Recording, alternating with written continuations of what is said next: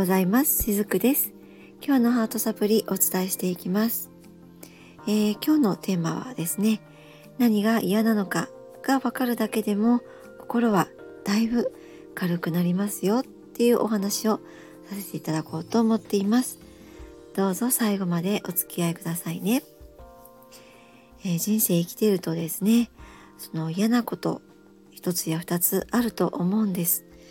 で嫌なことたくさん今までもあったかなと思いますし今この瞬間もねこのラジオを聴いてくださっているこの瞬間も嫌なことってあるかもしれませんね。なんかもうこの上の階のね住んでる人の音が聞こえて嫌だなとか明日もあの上司の顔を見なきゃいけないあ嫌だとかですねもう本当にそのちっちゃなことから大きなことまでこう自分を悩ませることとか嫌だなって感じることってあると思うんですね。でもちろんですねそのそんな風な嫌なことが全く何も起きない世界に私は行きたいっていう風に考える方もいらっしゃると思います。まあその心の捉え方とか自分の考え方によって嫌だなって思うそれ自体を減らしていくことって実は可能なんですね。なんですけれどもやっぱりですねその自分の一人だけの力ではどうにもできないことって世の中あると思うんですね。えー、本当にそれこそこう社会情勢であったりとか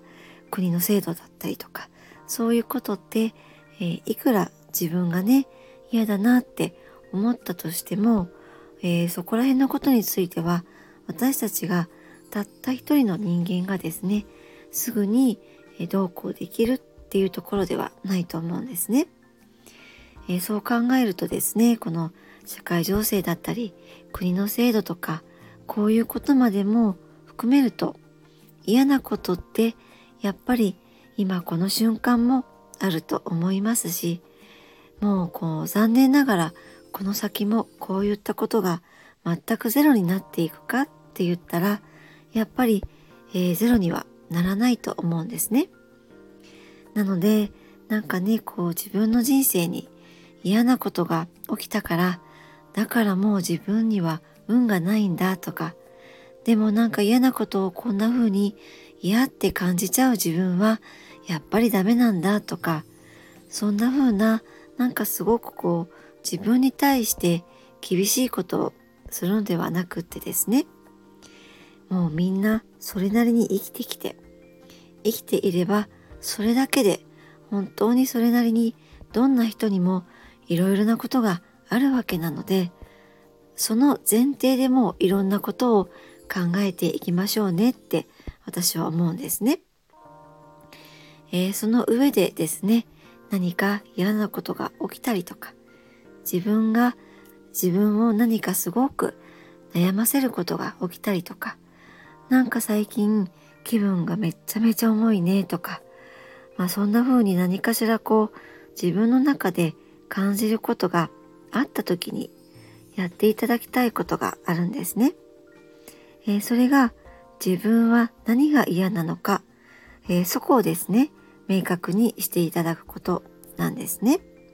えー、私たちってですね、何が嫌なのかが分かっていない時って本当にですねいろんなことを複雑にぐるぐると考えてしまいます。でもう頭の中がパンクするんじゃないかっていうくらいにやっぱり悩むんですね。でそういう時っていろんなことを頭で考えちゃうのでああれも問題だこれも問題だみたいにそしてこれも悩んでいるああれも嫌だみたいに、えー、そんな感じで悩みとか嫌なこととか問題とかトラブルがめちゃくちゃたくさんあるように感じちゃうんですね。だけれども実はどれだけこんな風に悩んでいる時でも本当の本当の悩みっていうのは1個か2個くらいだったりします。えー、これはどういうことかっていうと本当にこう人間ってどれだけでも複雑に考えられる生き物なので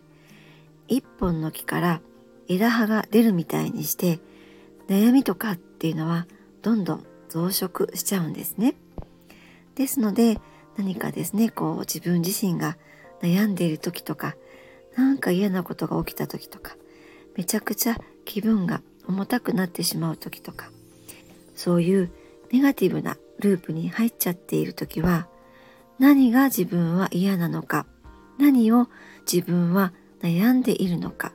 えー、ここをですね自分で理解してあげるといいんですね。ここを理解できるだけでもだいぶ心は軽くなります。えー、なんで悩んでいるのかわからないとこの悩みっていうのはどんどん拡大するんですね。不安ってですねどんどん大きくなっていきますよって、えー、そんな風なお話を聞いたことがある方もいらっしゃるかなと思うんですがこの不安とか悩みとか一般的にネガティブと言われているような感情っていうのは放っておくと拡大する傾向にあるんですね。なのでどこかでこれには終止符を打ってあげた方が良かったりします。えー、終止符を打ってあげて自分で私は何を嫌に感じているのかなってそこを自分で、え、シンプルにしてあげるんですね。あこれだったんだってそんな感じで自分自身が分かってあげるとかなり、えー、心の方も落ち着いていきます。その悩みの根源何が嫌なのかっていうこの根源のところを明確にしてあげようっていうこんな感じの意識を持っていただくといいのではないかなと思います。はい。今日も最後までお付き合いくださりありがとうございました。しずくでした。